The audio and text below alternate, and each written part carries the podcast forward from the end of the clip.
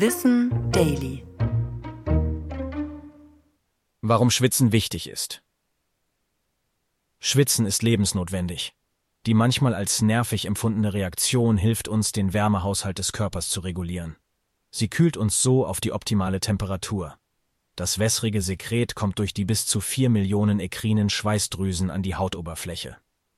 Dort bildet der Schweiß einen dünnen Film und verdunstet. Die Kälte, die dabei entsteht, entzieht der Haut und den Blutgefäßen überschüssige Wärme.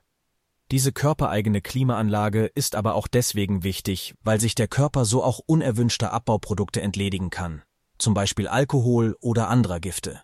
Noch dazu ist der Schweiß eine Barriere gegen Krankheitserreger. Denn mit einem pH-Wert von etwa 4,5 ist die Flüssigkeit sauer und unterstützt uns damit im Kampf gegen Krankheiten. An einem normalen Tag schwitzen wir so im Schnitt einen halben Liter an Flüssigkeit. An einem heißen Sommertag oder wenn wir viel Sport treiben hingegen, kann das schon mal auf bis zu sechs Liter steigen.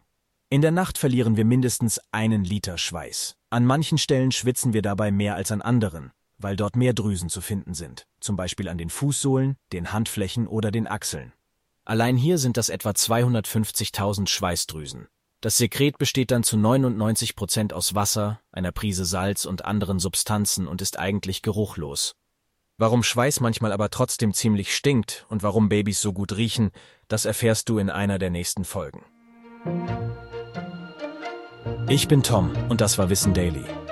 Produziert von Schönlein Media.